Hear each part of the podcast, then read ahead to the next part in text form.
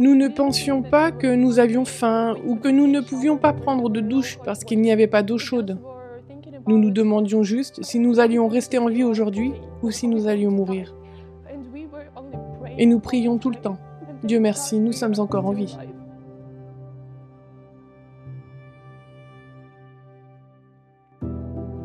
Je m'appelle Ruslana, j'habite en Pologne à l'église. Ma famille est réfugiée d'Ukraine. Ma mère, mes frères et sœurs, ma sœur et mon frère. Malheureusement, notre père est un prédicateur et il est resté en Ukraine.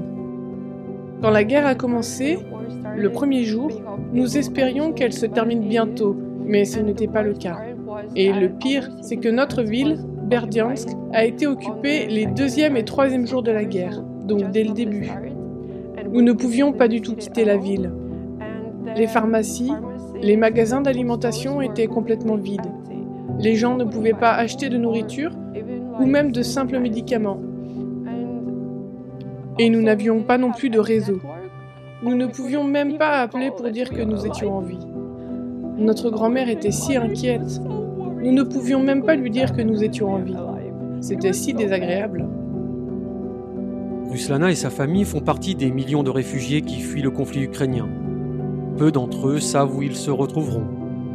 La majorité d'entre nous n'a pas de parents ou d'amis ici.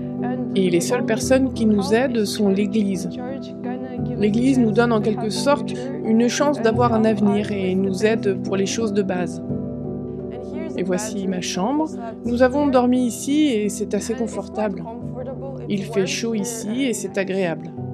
Nous sommes vraiment heureux que l'Église nous ait fourni un endroit pour dormir. Les églises adventistes à travers l'Europe redéfinissent ce que signifie pour une église d'être un sanctuaire. ADRA soutient leurs efforts pour accueillir des milliers de réfugiés. Jésus n'a jamais demandé Qui êtes-vous? Quelle est ta nationalité? Es-tu une bonne ou une mauvaise personne Il était ouvert. Et je pense que c'est un bon exemple pour nous.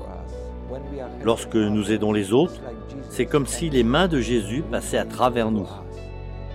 Nous changeons à cause de Jésus, de son impact sur nous.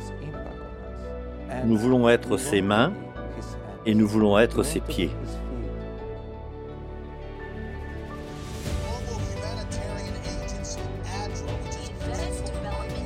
L'Agence humanitaire mondiale, ADRA, L'Agence adventiste de développement et de secours ADRA.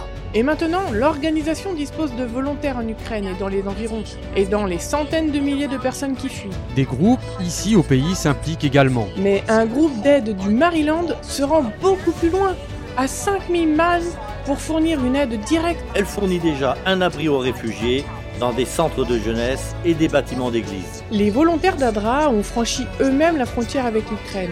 Ce convoi transporte des fournitures.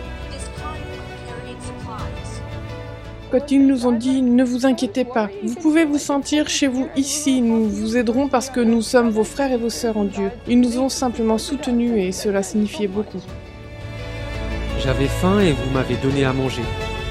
J'avais soif et vous m'avez donné à boire. J'étais un étranger et vous m'avez accueilli. J'avais besoin de vêtements et vous m'avez vêtu. J'étais malade et vous m'avez soigné.